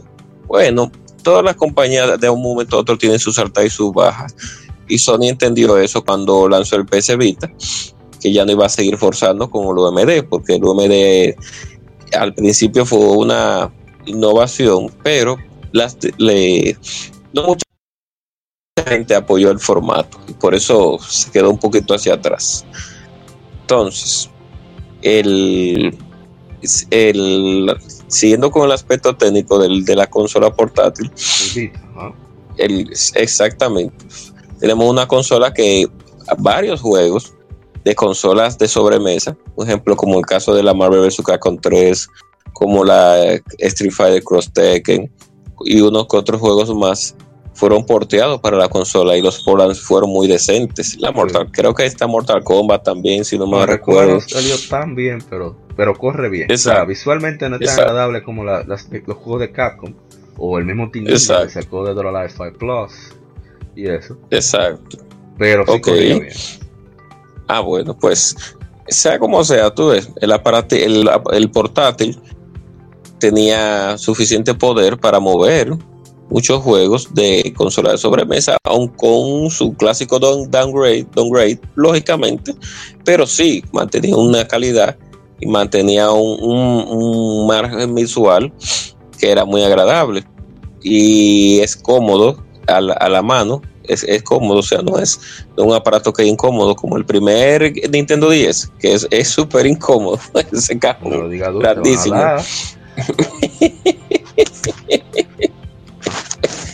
Eh, algo que tiene el PlayStation Vita es que tiene el mejor D-pad de la historia. Ese D-pad, Dios mío, qué cosa tan cómoda. Un saludo a mi hermano Dartebo, que no ha vuelto por aquí, Mocha Foundry, pero él siempre lo, lo recarga eso, que tiene un D-pad exquisito, por eso Rayman se juega tan cómodo ahí. Rayman Origins y Rayman Legends. Exacto. Entonces, eh, es, es así, o sea, Sony lamentable que pasaron unas cuantas cositas que no siguió dando el apoyo a su consola portátil, pero yo pienso que, bueno, de aquí a tal vez a, varios años ya las, las portátiles ya no, no existirán. Eh, pero sí. Con este aparato va a pasar lo que, lo que dijeron, mucha gente dijo desde 2015. Esto va a pasar lo mismo que el Dreamcast, que, mucha gente se va a dar cuenta del valor que, tiene el aparato. Después, exacto. Después de. Pero bueno, Sony no debió dice, hacer esa jugada con las memorias, pero era por un asunto de seguridad, pero la realidad es que eran caras. O sea, no debió de, de ponerlas tan caras al público general. Y ya con el asunto de, de, del, del, apoyo, también, bueno, también se pudiera decir así que también había que, que el usuario final debía de apoyar los juegos que se tiraban de la misma, inclusive de la misma compañía. Sí. Pero eh, una cosa es lo que uno piensa y otra el poder adquisitivo que uno tiene en el momento. Bueno, pues esa consola, en verdad, esa consola estaba cara, estaba más de 200 dólares y había que comprar la memoria aparte. Exacto, problema. entonces. Pero bueno, eso es todo. Bueno, lo hacemos. Guadaña no va a decir nada, Guadaña no le interesa el, No. el muerto. No, Vamos yo, o sea, no es que no me interesa, pero porque yo tuve mi PSP, pero ¿qué te digo? Como que la, los juegos que me tiraron en PSP, que me motivaron a comprarlos, no me los tiraron en Vita. No hubo Dissidia. O sea, tú problema. no hubo Dissidia. Oh. Hubo Dissidia no, y no hubo Ace Combat. Ni Monster Hunter, Oh, Entonces, no estamos en nada. Es verdad. oh. Bueno, No, pero yo, Sí, sí, dale, dale. en otro momento, tal vez, cuando haya una sequía de Play 4 y de Switch, No, no, pues tú nunca lo vas. No, no, deja eso. tú Eso nunca va a pasar. Porque... Exacto. No, yo te, ya este año yo compro mi Vita ya, o sea que eso es obligatorio. Bueno, yo tengo el mío que compré en diciembre. Fue en Navidad de 2010, 2012. O sea, yo voy a, voy a. Tengo 6 años y pico con él. Todavía funciona nítido. El online Sí. decente, la- los botonazos que da con Tokiden, Dead or Alive, etcétera, el- Dragon's Crown, ni se diga. Y el, aparato está ahí. Lo único que he tenido que cambiar la batería porque ya era tiempo. Saludo a mi hermano, el conde. Claro. Wesker fue quien me hizo el cambio de batería. Eh, y un aparato extraordinario, eh, la calidad de los colores, juegos como Dragon's Crown, como Odin Sphere y, y Muramasa Reverse se ven excelente. La mejor Little Big Planet de todas está en PlayStation Vita. Y, y hay muchos juegos interesantes que yo no probé hasta reciente, como por ejemplo el caso de las Sly Cooper. Sly Cooper, la trilogía y la cuarta entrega están en PlayStation Vita y son un excelente juego de aventura y plataforma. Igualmente, a ver, las Ratchet and Clank, las tres primeras de PlayStation 2 también están con este aparato y a muy buenos precios. Siempre, siempre hay ofertas para PlayStation Vita. Es algo que me gusta mucho. Aunque si te va a dar modo de preservación, tampoco cae mal. Entonces, si usted puede ver chances, Sí, exacto. usted, Si, si usted puede, si usted puede ver las ofertas antes de que Sony de aquí a un año y algo, tal vez la, la Play Store ya la, la, la, la cierre o Probablemente presente. la deje como, como en el caso del PSP, que ellos Sí, quitaron el acceso al PSP a la tienda, pero si tú compras a través de la PC o del PlayStation 3, bueno, probablemente se lleva la de PlayStation 3, así que va a ser PC, tú vas a poder entrar Sí. a tu lista de descarga y descargar lo que te dé la gana. exacto. Bueno, ya vamos, no te- vamos a pasar ya al último, Bueno. rapidito, que, fue largo, lo había, advertido Sí. que iba a ser largo, son demasiadas cosas. Voy a comenzar así mismo es. Y es Uncharted, Uncharted Golden Abyss. Salió para PlayStation Vita en su día de lanzamiento hace 7 años. Estoy buscando, estoy buscando. Oh, aquí está. Eh, desde hace 7 años, Uncharted Golden Abyss es un juego de acción, aventura y plataformas para PlayStation Vita. Es la cuarta entrega de la serie Uncharted y el primero portátil, único portátil de la serie. Es desarrollado por, por Ben Studio bajo supervisión de Naughty Dog.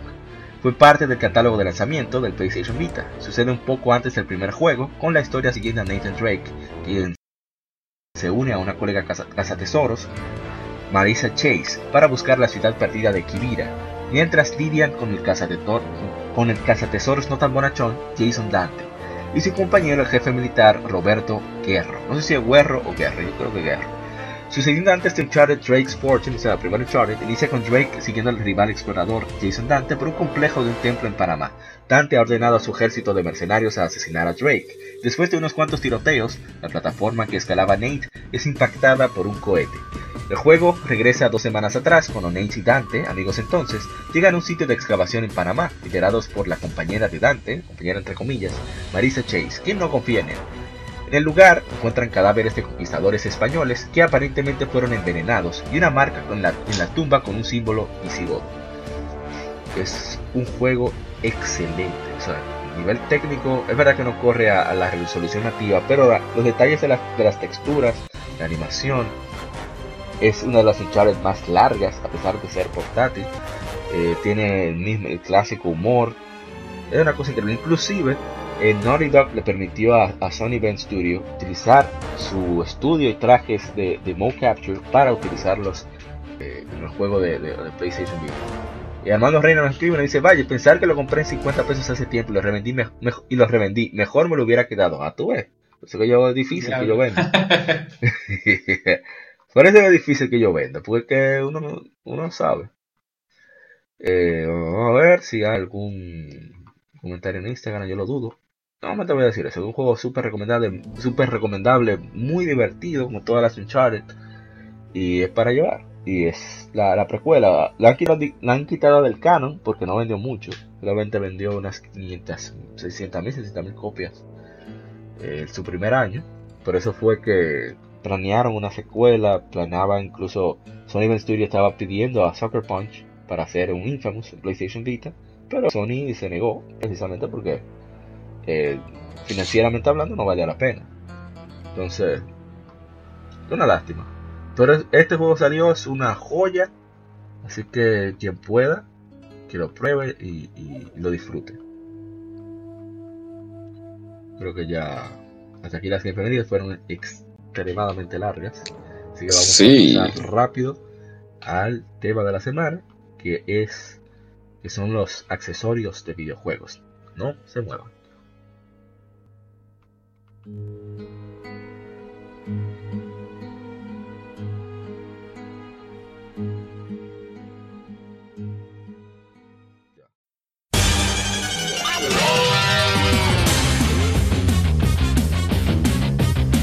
Puedes escuchar Legion Gamer Podcast en iBooks, Spotify, Tuning, iTunes, Google Podcast y demás plataformas de podcast de su preferencia, buscando Legion Gamer Podcast.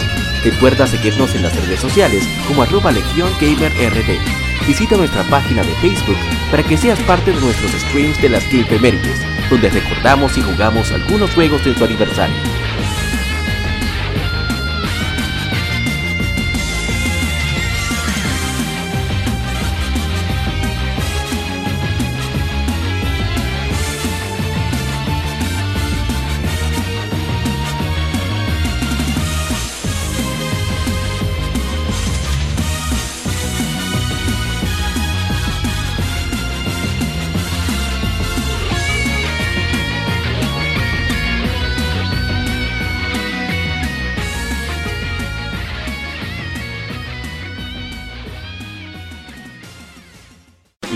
Tema de la semana.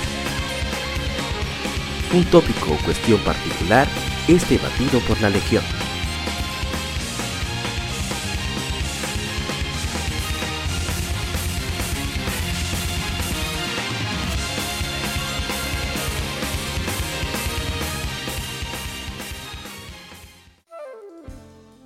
Bienvenidos amigos al tema de la semana. Esta semana tenemos accesorios de videojuegos y es que desde siempre eh, cada aparato ha tenido su, tipo de accesorio con diferentes finalidades.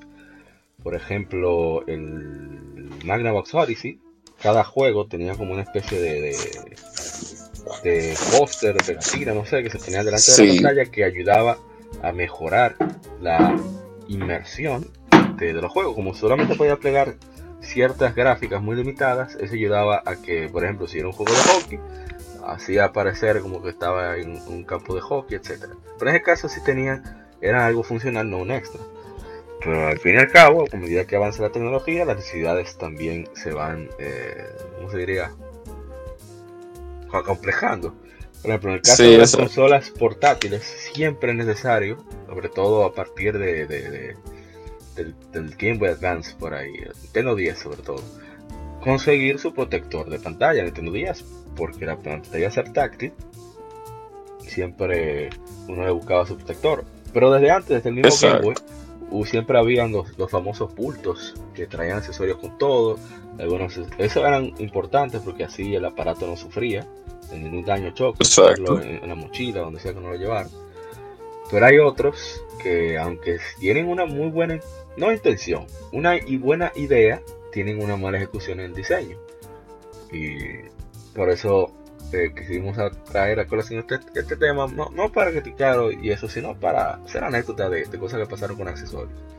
Yo voy a iniciar con una que, eh, que cuya historia inicié en nuestro grupo de Facebook, que estábamos hablando de que Nike siempre tiene unos accesorios que cuando tú los escuchas y los ves se ven muy bien, hasta que, hasta que con el uso te das dando cuenta que, que realmente desperdiciaste tu dinero. Y es que en la época de Game Boy Color, eh, yo tenía ya todos aquí en mi casa hartos, requete hartos, con la compradera de pilas. Entonces mi hermana mayor, eh, mujer muy práctica, dice, no, no, yo voy a salir de este muchacho y no voy a tener esto. Y decide comprarme un accesorio que se llama... ¿Cómo que fue? Se, cortó. Bueno, Nike, que se llama Charge and Grip es un, accesorio que parece, tiene la forma como de un control de PlayStation prácticamente. Entonces las pilas se ve transparente, las pilas se ven a los lados. Entonces se coloca en la cobertura de baterías de donde van las baterías del Game Boy Color. Va perfectamente ajustado. Todo eso suena muy bien. De hecho, es, lo hace, hace el Game Boy Color mucho más ergonómico, mucho más cómodo. Pero con el tiempo, el agarre para que ajustaran la tapa se fue aflojando. Porque para tú cargar ese aparatico, tú tienes que quitarlo y dejarlo cargando con la fuente de, Game Boy Color, que la trae incluida. Entonces, eh, con el tiempo ya había aprendido cómo usarlo. O sea, había que tenerlo sujetado de una manera muy particular para que no eh, aflojara y por lo tanto no se desconectara, sobre todo en esa época de, Pokémon. Pokémon Gold y Silver estaban en su apogeo, por lo tanto se viciaba muchísimo. Y en un momento estábamos en, la galería de mi casa y digamos unos amigos, ah, que sí, estamos jugando y hablando de disparate. Ya que en una yo estoy en, el Mount Silver, cuando uno va a enfrentar a, Red, a Ash, estoy en las afueras, subiendo de nivel a los Pokémon. De repente sale un Donphan Shiny nunca, yo ni sabía que existían los Pokémon Shiny, estaba hablando del año 2001, yo veo que ese, ese brilla. Bueno, sí sabía por el Gardos rojo, estoy hablando de disparate, pero nunca me había salido uno salvaje. Cuando yo ese, pero ese Donphan es diferente, ese Donphan como que está muy claro. Yo, oh, pero es que es rosa, es brillante. Y un amigo me dice, oh, pásame para dejar, déjame verlo, mi hermano Isauri. Probablemente no escuche este podcast. Saludo a, a toda la mudanza. Carlos, César, Che, Brian, etcétera. Y cuando yo le paso, ¿verdad? Esta emoción, yo quería que lo viera. Le paso el grip, o sea, el Game Boy Color con el grip, y él no sabe sujetarlo. Y se apaga el Game Boy. Ay, Dios mío, Todas estas horas de, todo ese tiempo de, de, grinding y, el, y ese más nunca volví a ver a, un Donphan Shiny. Ni lo he buscado tampoco. Pero fue, fue fuerte eso. Eh, porque no es culpa mía, no es culpa suya, es que Nike debió de crear que la abertura donde se carga eh, este accesorio no fuera quitándolo del Game Boy. Debió dejar, debería, quedarse fijo. Pero bueno, eso es historia. Entonces usted tiene una historia por ahí. Bueno, claro que sí. Ah, yo tengo dos o tres, pero voy a comenzar primero con una de las más divertidas que yo pude tener de un accesorio de videojuegos y fue con el Rumble Pack de Nintendo 64. yo tenía, eran esos tiempos en que Resident Evil 2 había salido como port para Nintendo 64 y allá logramos conseguir un Rumble Pack. Ustedes saben que en esos tiempos Nintendo 64 el sistema de grabación o era interno o era con un memory card que uno le ponía detrás en el control. Yo lo tengo aquí. exacto, exacto. Yo tengo el mío también. Porque en ese tiempo uno podía llevarlo safe para de un de su juego o otra casa. Eso, eso era algo normal, que tú tuvieras tu safe de un juego y otro compañero tuyo tuviera un safe. Era normal y para, tú lo llevabas. Para, por ejemplo, PlayStation, que tenía su memory card, que era, obligatorio. Que por cierto, sí, vamos a hablar de eso ahorita.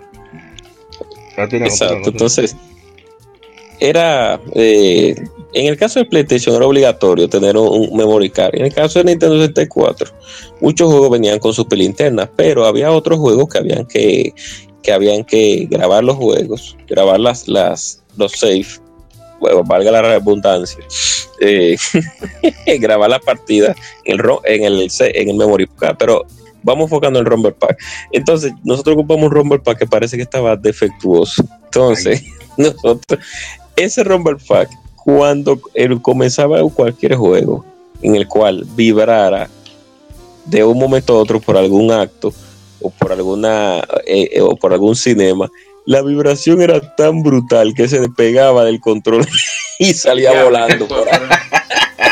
El Rumble Pack original. el, prototipo fue ese. Sí. Tú, ves que lo anime Mecha, el prototipo siempre. Sí. un desastre. De verdad. Iba a decir algo vulgar, pero no, no pero lo voy a decir. No, no, déjalo clean, déjalo clean. No, clean, ok. No, no, que gracias a Dios que nosotros no vivíamos con alguna mujer o algo, pero ok. Eso, eso lo clean, bien. Aprobado. Y es fuerte. Y, Pero era así. O sea, nosotros jugando, de, discúlpeme por la interrupción, nosotros jugando Resident Evil 2 con cualquier tiro, porque se frizaba. O sea, ustedes saben que los, en ese momento, eh, o en ese tiempo, o siempre ha sido así, cuando tú en un juego tienes la opción de rumble, de vibrar, por cada acción que tú hagas, un tiro, un movimiento o un daño que tú recibas, vibra, pero eh, poquísimo que por cierto, el, control de PlayStation normal, el, DualShock, el primer DualShock, eso vibraba, vibra más, vibraba más que el carajo. Después con el PlayStation 3 y el PlayStation 4 ya eso casi no vibra ya, yo no entiendo. Pero en fin. Entonces, cuando en Resident Evil 1 disparaba, se quedaba frisado el, el, el, el rompe, lo dice, sí, ya. No voy a decir más nada ya. y siga Guadaña.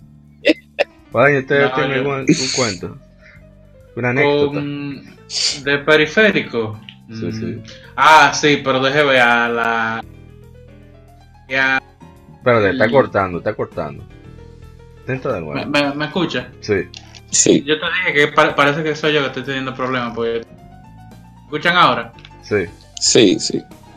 Eh, le estaba diciendo que el, el yo tenía para, para GBA eh, la, la, lo que era la, la, fuente de corriente, o sea que tú sustituías la, la, batería AA, era un Game Boy Advance de los primeros, eh, por conectarlo a, a, a, la pared, o sea que efectivamente... Ay, yo me recuerdo, sí, yo me recuerdo. La dejaba de portátil. Sí, sí, sí, una tontería, yo recuerdo. Entonces, realmente eso era lo que yo tenía, porque mi mamá se saltó de comprarme batería, yo chiquito. El asunto es que eh, realmente con ese, con ese, con ese cargador yo andaba para arriba y para abajo. Para arriba y para abajo. Y, hasta que, hasta que un tío me dijo, acá, el Benboy ese, andar con, con eso. el Benboy. El Benboy. Y yo, sí, no, pero que pasa que te sabes que son muy caras. Mira, muchacho, el diablo, me dio, me dio cuarto ahí para batería para, para muchísimo tiempo. Coño, es un tío, carajo. Sí, el verdadero tío. ¿no? así. El Benboy, nunca se me olvida. No, pero qué bien. No, eso fue una tontería de, Nintendo. El Game Boy y el Game Boy, el Game Boy Pocket y el Game Boy Color tenían su entrada de, de AC, de, batería, pero el Game Boy Advance sí, que comprar un accesorio, una tapa especial. Sí. Para que funcionara. Y bueno, uh. Un accesorio eh, mandatorio, obligatorio, en la época del Game Boy, Game Boy Color, por Pokémon, era el, el cable Link. Sí, el cable Link. A nadie nunca se le ocurrió comprar esto en mi calle, o sea, en mi barrio, excepto un servidor. Así que ya tú sabes, los muchachos venían a veces en la mañana, mira, prestando el cable, vamos a cambiar. un hombre con la gaña viendo Kids WB. Ey. Eh, ey, me fui ahí lejos, la. Ey, pero un poquito sí. sí. Kids W, uff. Ahí que yo veía el entrenador de Pokémon, no entendía casi nada, pero lo veía. En fin. Eh, no era muy, muy. Había muchas accesorios así. Eh, había accesorios obligatorios Era como, dijimos, la, la, la, la crisis que hubo en Estados Unidos de memory cards. Que, a nosotros no nos sonó mucho. Yo me enteré de eso hace poco. Que por Final Fantasy VII y demás juegos, eh, como Gran Turismo, que ocupaban muchísimo espacio, los replays Sí.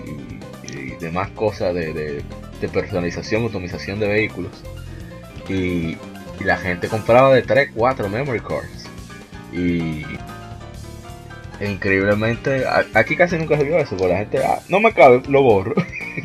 Exacto, ya. Y qué Pero- replay ni qué replay, exacto. Pero el Yo- memory card, eh, ¿Eh? No, no, no, sigue, sigue. no, no, Iba a hablar de no, algo, era, ¿era? no, dale para allá, era precisamente ok. buscando eso, alguna historia que tuvieron ustedes.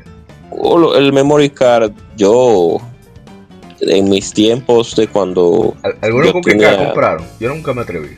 no, realmente no, nunca compramos uno de, de, de- que no fuera de la marca eh, de la marca De la PlayStation, consola, sí. La marca de la consola, oficial. exacto, la marca oficial.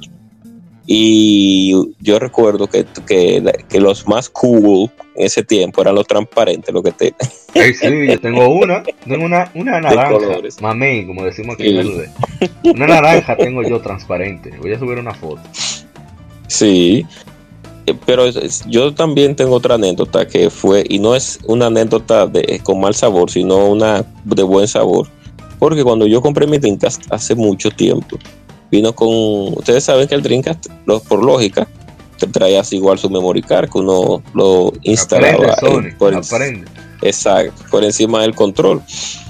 Que por cierto, el, el memory card del Xbox del primero, Una nunca copia. casi nadie utilizó eso. No, casi no. nadie nunca utilizó Ah, eso, porque dime tú. Exacto. 5 Pero- gigas para grabar 6 de un mega, dime. Menos de un mega, ¿qué mega? En 100 kilovatios. Yo creo que ese fue el, el, el, el, el dispositivo más inservible de Ya, todos yo, los yo tiempos. debí el comprar, yo lo vi barato en la, en la sirena hace mucho. Nunca le hice caso. Y, Sigue, sigue. pero con el memory card de Dreamcast, cuando yo comencé a jugar juegos, lógicamente, oh Dios mío, qué, qué, qué, qué, qué cosa más rara, ¿eh? Pero Qué- continúa la idea. Juegos que, que Sí. requerían mucha memoria.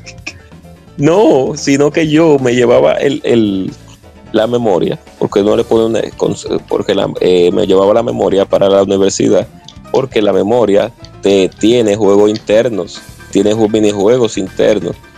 Y con ese, y, cuando uno le instalaba cierto tipo de juegos, esos cierto tipo de juegos tenían acceso a minijuegos dentro de la dentro de la memoria del memory card. Un ejemplo, cuando tú eh, jugabas Sonic Adventure, eh, para tú tenía un minijuego que es el de Chaos, de los Chaos, de tu, de- como un mini Tamagotchi.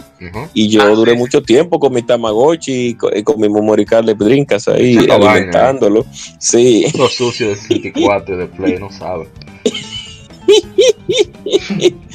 y había un jueguito también interno como de, de dinosaurios, que de- estaba como que había que de- de- deshabilitar. Y también se jugó muchísimo ese jueguito en ese tiempo. Como no todo el mundo tenía Drinkas en ese tiempo, tú ves, mucha gente, cuando tú lo veías con un memory card de eso, que con sus dos botones, que algo que yo me encuentro eso es muy innovador, pero que los tiempos cambian y ya las cosas no son iguales. Eh, uno podía jugar muchos minijuegos de muchos juegos que uno instalaba. Y eso fue una de las buenas cosas que dejó Sega, que lamentablemente el tiempo no, no quiso que siguieran como esa línea, pero bueno, ahí está. Sega siempre innovando en muchas cosas que no, no le resultaron, del- pero Con eso del memory card, yo me acuerdo que. Porque en Game. La, la, memory card oficial eran las más disparatosas. sí, Y, y porque eran de Nintendo, te la vendían más cara. Sí, de verdad. Eh, siempre. Pero yo me acuerdo que la más alta era una de 1028 bloques, o sea, de un mega, sí, de un medio. Yo la tengo. eh, de Nintendo, pero Mad Cats tenía una coño de, de como de 5 mega era. Ahora, tú supiste el riesgo de utilizar esa memory cargo que cabla. Sí. Bueno, mira, si te soy sincero, en el tiempo que tuve el GameCube no me dio problema.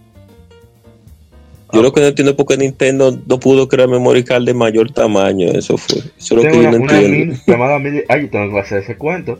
una memory card 1019, las blancas. Un vecino, ah, yo sé cuál es. conocido de la, de la infancia, yo lo tengo todavía. Mi hermano Waldo, nunca escucho el podcast, pero él es mi hermano como quiera. Él me regaló su GameCube con dos memory cards de 251 bloques, las negras. Yo le regalé una a mi hermano de la mudanza y me quedé con una. Ah, estoy muy contento. Y de repente parece un amigo de la infancia y de, la escuela. Me dice, oye, tengo otra memory card. Y yo mm, no me interesa, yo lo que quiero es salir de ella. Pero mm, yo lo que necesito algo a cambio. o sea, tú quieres una card y yo te hago así. Bueno, yo tengo aquí tanto. Y esta card, ah, está bien, fue, como un tumbe, tan grande. Todavía. Estoy, hablando de como quizás de 100, 200 pesos máximo, algo así y la memory de 151 por una 1019. Y ahí tengo todavía. Yo transferí todos los archivos. Espera, te da un chance. Uh. Transferí todos mis archivos. En esa época no había restricción de copiar archivos. Así mismo es. Y, de ahí todavía están todos nítidos. Skies of Arcadia, Zero GX, Smash, Melee, todo. Y bueno. No, pero una ventaja, eh, como digo, que tú puedes llevar tu, tu save a otra casa y enseñarle el safe al amigo o, o, pasar datos. Por ejemplo, en el caso pero, pero en USB. Exacto. No, no, no, pero que como era algo más, tú ves, con USB eh, tú lo compras en cualquier lugar, pero como era una marca, como una marca propia, una marca de la consola, tú te sentías como más identificado porque tú comprabas tu producto, es lo que digo, o sea, porque ya, dime, eh, era como así. Y, ah, otra cosa, con el memory card de Drinka tú podías transferir archivos también de la red.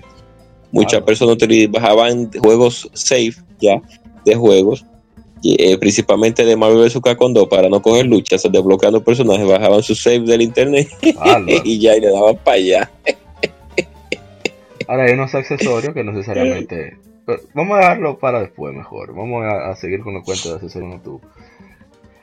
Que, a ver, ¿qué accesorio hubo por ahí? Ah, pero que ahora la cosa ha cambiado. Ahora hay que comprarse, obligatoriamente obligado, un disco duro externo para la consola. Eso sí. Porque ya. Eso sí.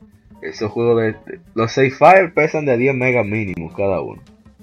Los a tigres no les gusta optimizarse, uno va.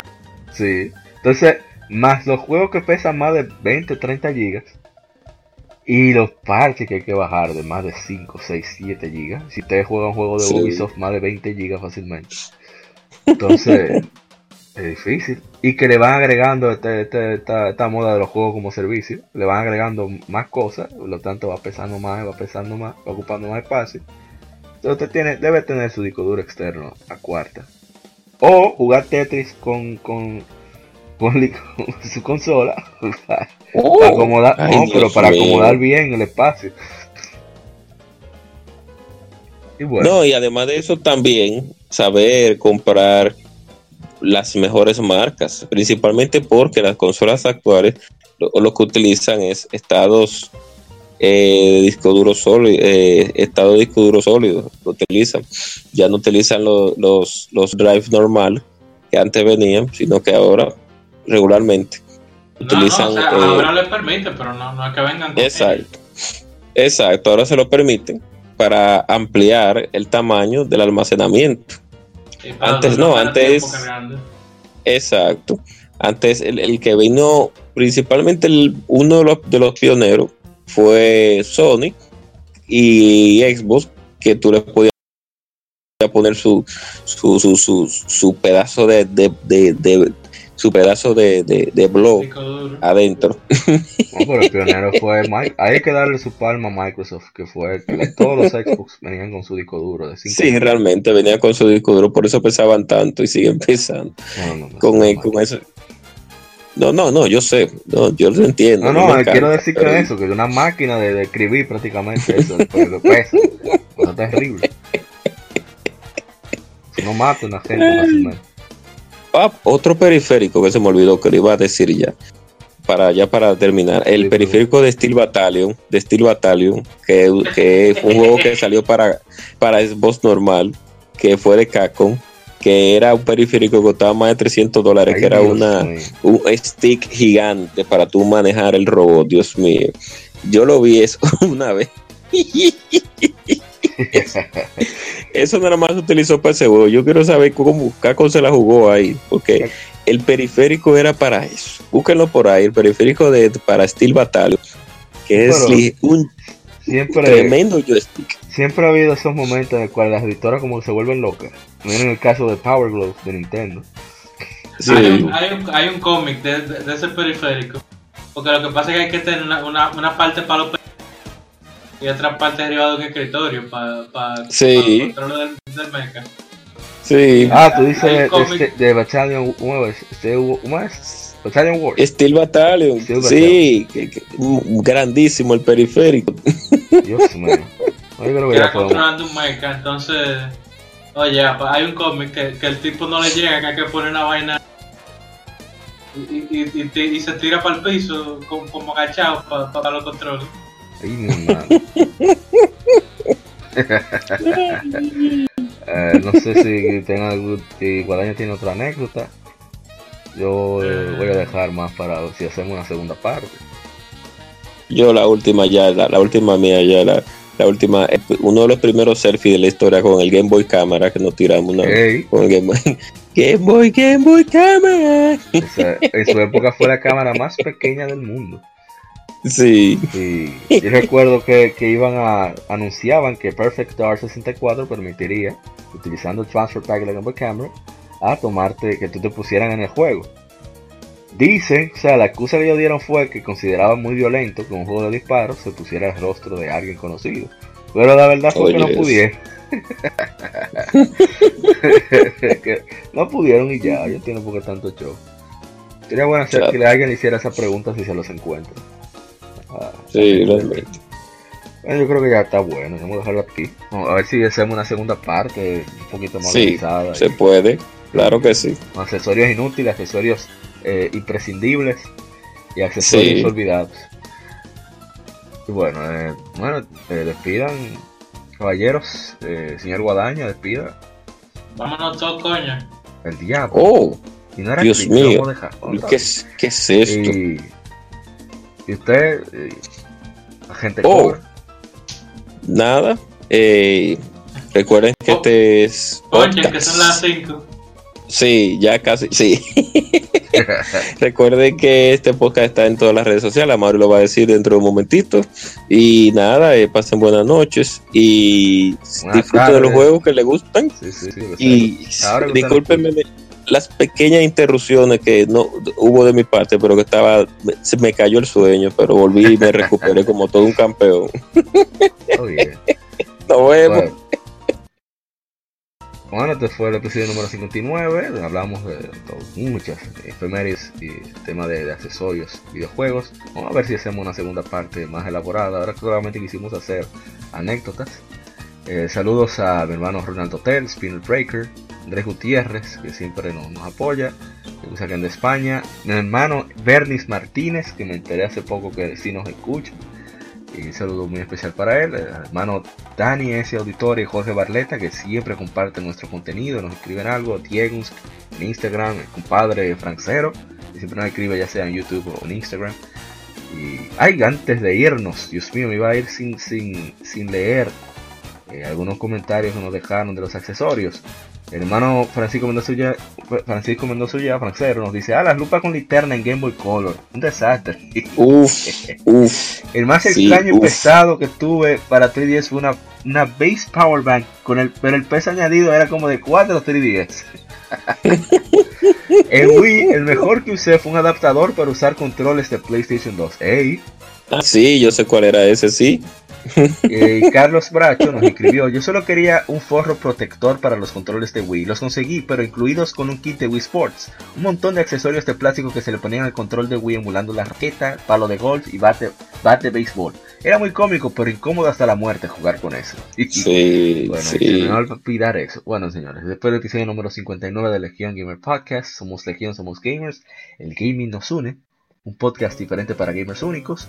Esperamos que lo hayan disfrutado y recuerden seguirnos en todas las redes sociales, Facebook, Twitter, Instagram. Eh, estamos también en...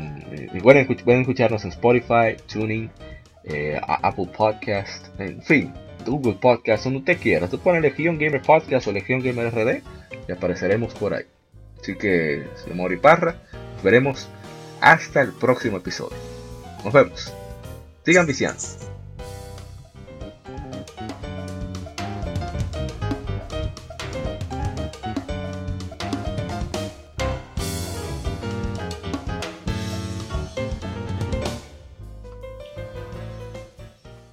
Somos Legión, somos gamers.